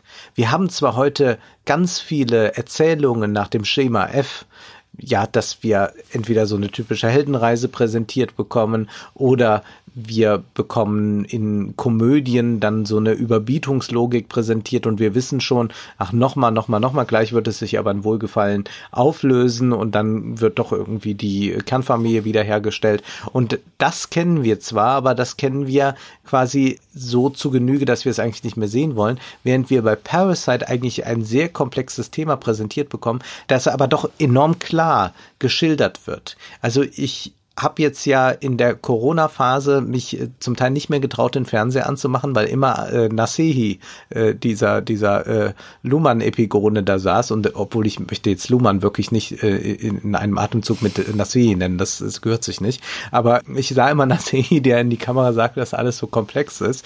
Und äh, das mag ja zum einen stimmen, zum anderen würde ich sagen, ja, man kann aber dieser Komplexität auch mit Klarheit begegnen. Und das tut Parasite.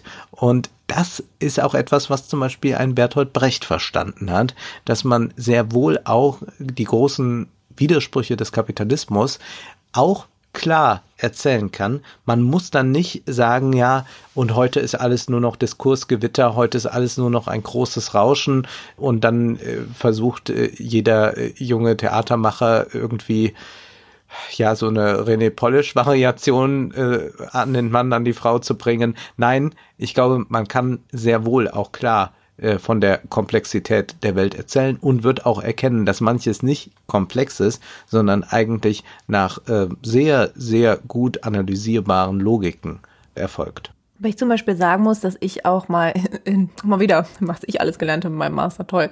Aber es ist ja eigentlich gut, ne? wenn man sagen kann, man hat wirklich irgendwie was mitgenommen aus seinem ja. Studium. Das kommt ja auch nicht immer vor. In einem Film-Noir-Seminar, also das hat mir zum Beispiel auch einfach extrem geholfen, eben auch den ganzen Kontext mitzudenken, ne, bestimmte Fragen von, von Lichtsetzung und von Dingen. Also das weiß man ja auch einfach als Mensch, der einfach ins Kino geht oder mal gezeigt bekommt, was es noch so früher für Filme gab, wenn man sich mhm. eben nicht nur gerade Shades of Grey oder so anguckt. Weil ich glaube, ich verstehe total, was du meinst mit dieser Dichte, dass man manche Sachen auch irgendwie spürt, dass das jetzt vielleicht mal was Besonderes ist. Aber ich glaube, dass man auch drüber hinweg gucken kann. Und das, also gerade mir hilft das schon einfach extrem, wenn ich das auch wirklich sind wir wieder so ein bisschen bei unserer Ausgangsfrage, ein bisschen lese auf den unterschiedlichen Ebenen und das wirklich auseinandernehme und so ein bisschen gucke, was hängt da eigentlich alles mit dran und was, was steckt da alles noch dahinter, was ich eigentlich überhaupt nicht merke. Ähm, von daher finde ich das äh, sehr spannend. Und man kann es doch mehr genießen dann auch. Man kann es doch, also Total. weil immer so gesagt wird oft von Leuten, die jetzt nicht so aus der Analyserichtung kommen oder nicht Literaturwissenschaften studiert haben, na ja, aber dann kann man doch eigentlich ein Buch oder einen Film gar nicht mehr genießen. Doch, man kann ja dann gerade auch davon so begeistert sein, wie das gemacht ist und wie eigentlich dann auch ein guter Film noir funktioniert und was dann auch eben schlechter ist und dann fällt man auch nicht so schnell auf so einen Film noir Abklatsch rein, wie wir das ja auch mal genau. in den genau. vergangenen Jahren erlebt haben. Und das ist, glaube ich, finde ich irgendwie ein spannendes Thema und deswegen noch zu diesem, zu dieser Klassikerfrage, die Stefan auch noch mal so ein bisschen eingebaut hat und zurück zu Vertigo. Wie würdest du denn so eine Aktualität von sowas sehen? Also funktioniert Vertigo eigentlich noch genauso? Weil so wie du es beschrieben hast, finde ich, vom Mechanismus her genauso spannend eigentlich auf den, auf den verschiedenen Ebenen und auch schon die, die Schleifen, die man drehen kann und die Metabeobachtung und so weiter und so fort. Ähm, von daher glaube ich, dass tatsächlich auch so Filme, die davon erzählen, wie zum Beispiel Film funktioniert oder auch Literatur, die darüber reflektiert, wie sie selbst funktioniert mit den ähm, Erzählebenen und so weiter, ähm, wahrscheinlich sowieso noch mal ein bisschen zeitloser ist, aber ganz grundsätzlich Aktualität von Klassikern. Äh, man sagt ja auch immer, wie, wie gut altern die eigentlich? Ähm, was würdest du da so allgemein drüber sagen? Klassiker zeichnen sich dadurch aus, dass sie gut altern während eben das Populäre, das allzu Populäre oder das zu sehr am Zeitgeist gestrickte sich nicht so gut halten kann, weil es dann erstmal nicht mehr entschlüsselbar oft ist, wir wissen dann gar nicht mehr, ach ja, was ist denn damit gemeint? Man kann das sehr gut merken, wenn man sich so Nullerjahre-Komödien ansieht und dort werden irgendwelche Internetphänomene verhandelt. Die kennen wir ja eigentlich äh, gar nicht mehr. Also man muss dann mal nachgoogeln, was war denn das da eigentlich? Äh, wenn man jetzt einem 20-Jährigen erzählt, ja, äh, damals habe ich das gesucht bei Yahoo. Ja, was soll Yahoo sein? Ja, das war mal sowas wie Google. Und Oder ICQ, also dass man quasi WhatsApp auf dem Computer ja. hatte. Ach stimmt, das, das gab's ja auch. Ja, ja, ja da, das, ja. das, ja, das hatte ich, ja. da hatte ich, glaube ich, noch keinen Computer oder so. Ich weiß gar nicht. ähm, aber also sowas funktioniert nicht mehr.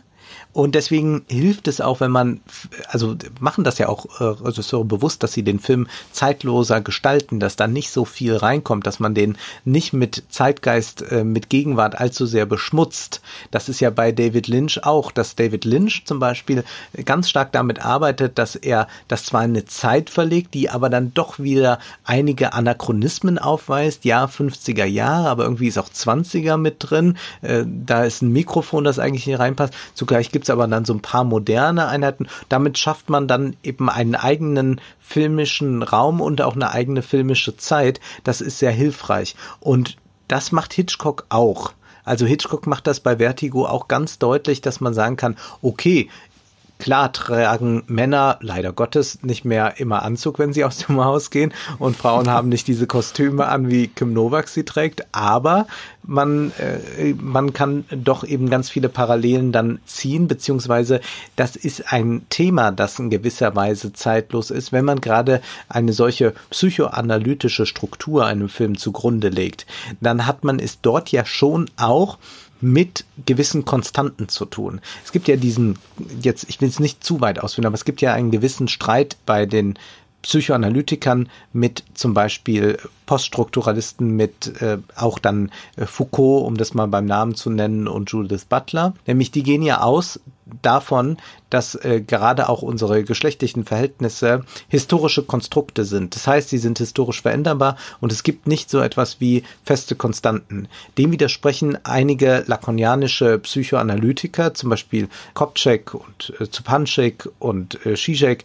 Das sind alles äh, Leute, die da sagen, nee, nee, nee, so ist das eben nicht und ähm, man, man kann nicht alles historisieren. Insofern ist es ohnehin schon mal gegeben bei so etwas wie einem David Lynch-Film oder einem Hitchcock-Film, dass das dass es da Konstanten gibt, die auch heute zutreffen. Und dann gibt's beim Klassiker aber noch etwas, ein Klassiker aktualisiert sich interessanterweise immer wieder selbst. Und ich würde da einen Hitchcock-Film nennen, der fast ebenso großartig ist, oder man soll dieses Ranking nicht machen, der einfach großartig ist, nämlich das Fenster zum Hof. Das Fenster zum Hof können wir heute ganz anders betrachten, dadurch, dass wir wissen, was Edward Snowden enthüllt hat, was Assange enthüllt hat, was vielleicht bald uns drohen könnte mit Überwachung. Wenn wir mal nur diese Fragestellung im Auge behalten und uns dann das Fenster zum Hof ansehen, dann ist das etwas, das hat ja Hitchcock noch nicht intendiert.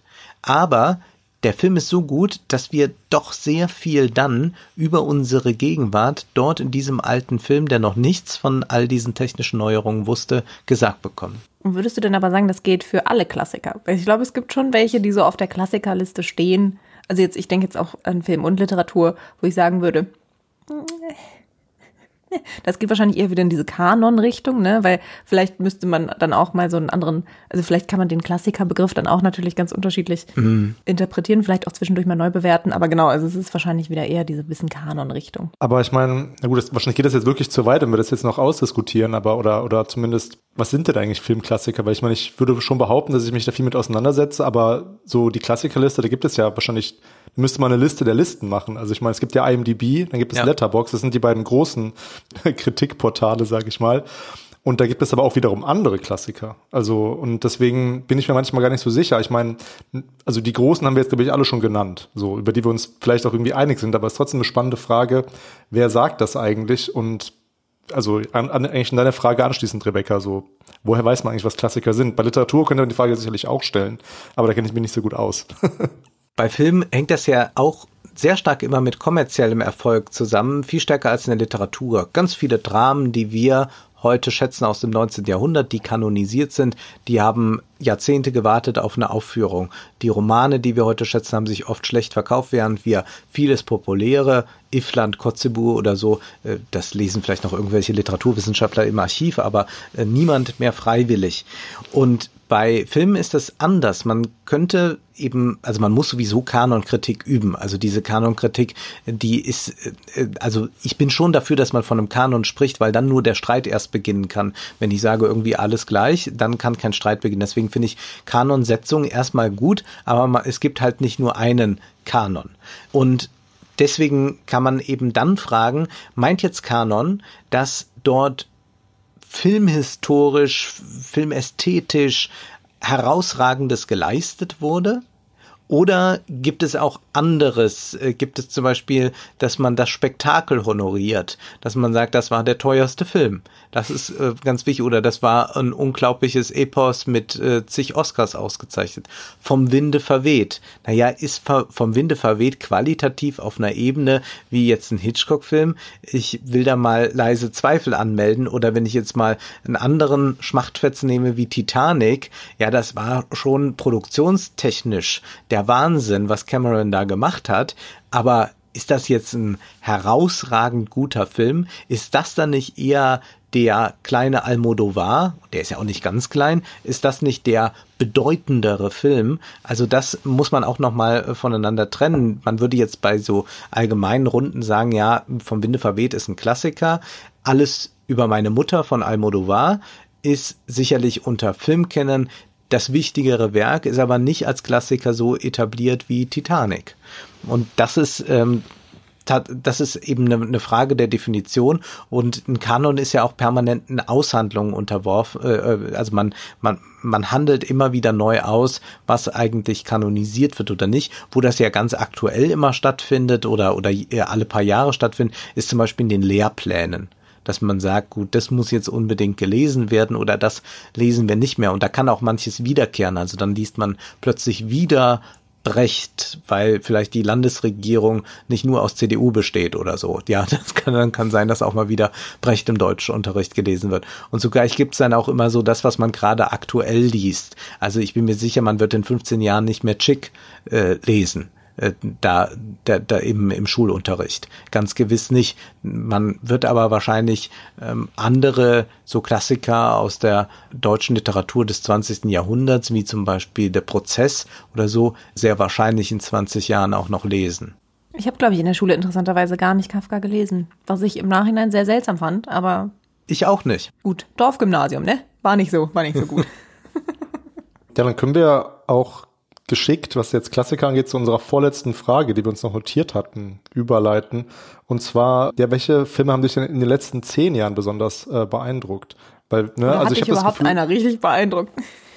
weil ich habe das Gefühl, wenn wir jetzt über Klassiker reden, dann hat man immer das Gefühl, dass so ein bisschen wie so ein Wein, dass die auch reifen müssen. Die haben ja auch jetzt begründet, warum die eigentlich reifen müssen. Wir können es ja auch später teilweise erst erkennen, ob das Klassiker sind. Weil von Parasite spricht man vielleicht auch von einem modernen Klassiker und nicht von einem absoluten ja, Klassiker, keine Ahnung, weil der ja noch nicht so alt ist.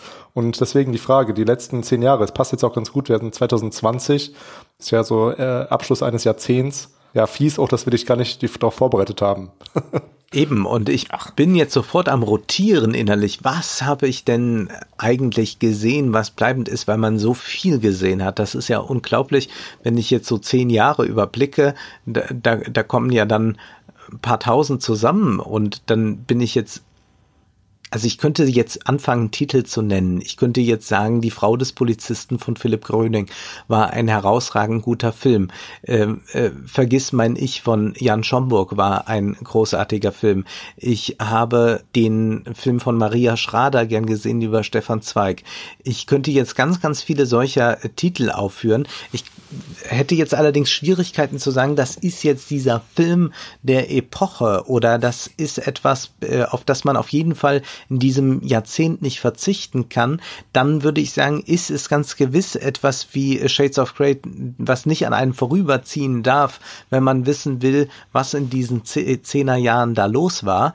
Und da könnte man auch andere solche Sachen nennen. Was ich vielleicht sagen würde, ist noch, dass äh, die Bond-Filme, ähm, dass diese doch, also der, der vorletzte jetzt zum Beispiel, dass das schon sehr, sehr herausragend war. Also, dass diese Daniel Craig Bond-Filme, vor allem jetzt eben der, der vorletzte und der bislang letzte, im November kommt ja dann der neue, dass die doch auch nochmal gezeigt haben, was mit dieser Figur möglich ist, wie sich auch da nochmal so die Perspektive wandeln kann, dass Bond der Gejagte ist, durch eine Regierung, dass diese Fragen gestellt werden der absoluten Transparenz. Können wir damit überhaupt Regierung sein? Können wir damit überhaupt Politik betreiben? Braucht es doch das Geheimnis? Wie sieht es mit der Überwachung aus und dann aber auch zu sehen, dass nicht der einzelne Hero es nur ist, sondern es ist auch das Team, das dort zusammenarbeitet. Das, glaube ich, ist schon etwas, denn das kann man bei Bond immer sehr stark sehen, dass dort viel zusammenkommt. Ja, das ist auch äh, deshalb so beliebt, weil eben dort nicht einfach nur ein spannender Agententhriller erzählt wird. Und deswegen sind das dann doch immer auch so die Fixpunkte, auf die man blickt. Man kann auch so ein bisschen medientheoretisch draufblicken und sagen, waren es vielleicht Filme wie Searching oder, oder andere, die am Desktop stattfanden, die nicht nur die Corona-Phase jetzt vorweggenommen haben, sondern die auch eben unser Verhältnis zum Bildschirm nochmal neu darstellen. Denn tatsächlich nehmen wir ja eben sehr viel Welt jetzt so wahr, bauen auch darüber eine Nähe auf, die eine andere ist, als wenn wir uns jetzt leibhaftig gegenüber sitzen würden. Und doch hat man ja dann bei Leuten es so, dass man Vertrauen schöpft oder nicht, oder dass man doch aus irgendwelchen Gründen mit Ablehnung reagiert. Das ist also etwas, was man wahrscheinlich auch retrospektiv viel stärker wieder sehen wird. Und so ist es doch dann immer ein bisschen leichter, äh, wie so ein Historiker dann doch auf das zu gucken, was ein bisschen weiter zurückliegt, dann äh, verschafft man sich da wieder Klarheit. Ja, das finde ich eigentlich ein ganz gutes beinahe Schlusswort. Unsere letzte Frage lautet wie immer an jeden Gast, ähm, was hast du denn zuletzt gelesen? zuletzt gelesen? Da muss ich kurz überlegen, also welches Buch ich abgeschlossen habe, denn ich bin, lese immer mehrere parallel. Das finde ich immer sehr angenehm. Es war zuletzt Ökosozialismus von Michael Löwy. Das ist im Leica Verlag erschienen, ist schon ein paar Jahre alt. Und dort bringt er eine ökosozialistische Perspektive auf die Fragen, wie können wir dem Klimawandel begegnen, ein. Ich muss sagen, das Buch ist nicht so genial. Die Einleitung ist ganz gut und dann, glaube ich, das erste Kapitel, in dem er so ein bisschen diese Thesen des Ökosozialismus aufgreift, auch sagt, wo dann eben Marx oder auch so ein klassischer Marxismus diese ökologische Frage viel zu wenig beleuchtet hat. Äh, man kann das ja gerade dann auch im Marxismus des 20. Jahrhunderts sehen, dass man dort auch eine merkwürdige Fortschrittsgläubigkeit hatte, insofern als man sich die Natur untertan machte, machen wollte, während man die anderen aber, nämlich die Arbeiter befreien möchte. Ich glaube aber, dass diese ökosozialistische Perspektive, und da gibt's ja doch einiges, was in den vergangenen Jahren auf Deutsch erschienen ist, in Amerika gibt's das ja auch schon länger, diese, diese Bereiche oder ein bisschen stärker scheint mir zumindest, dass diese ökosozialistische Perspektive ein bisschen äh, stärker wieder werden wird. Denn eines macht sie doch, sie bringt eben das ökonomische Denken mit rein und hat nicht nur so einen technizistischen Blick darauf, so à la Geoengineering, äh, wo ist die Wundermaschine, die uns retten wird, oder dieses, was ich wirklich ganz furchtbar finde, dieses esoterische, jetzt müssen wir uns mal wieder alle mit der Natur im Einklang finden oder so. Nein, ich bleibe hier bei meiner Zentralheizung. Ja, vielen Dank. Direkt noch ein kleines Buchreview mit, mitgeliefert.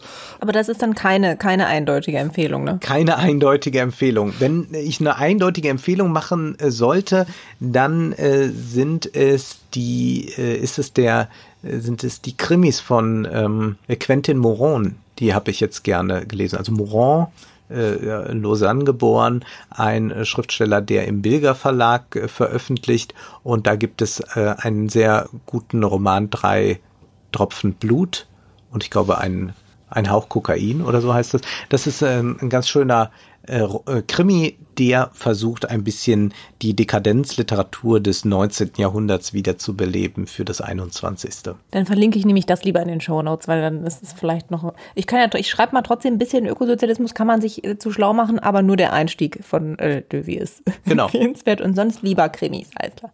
Ja. Ja, vielen Dank. Schön, dass du da warst, Wolfgang.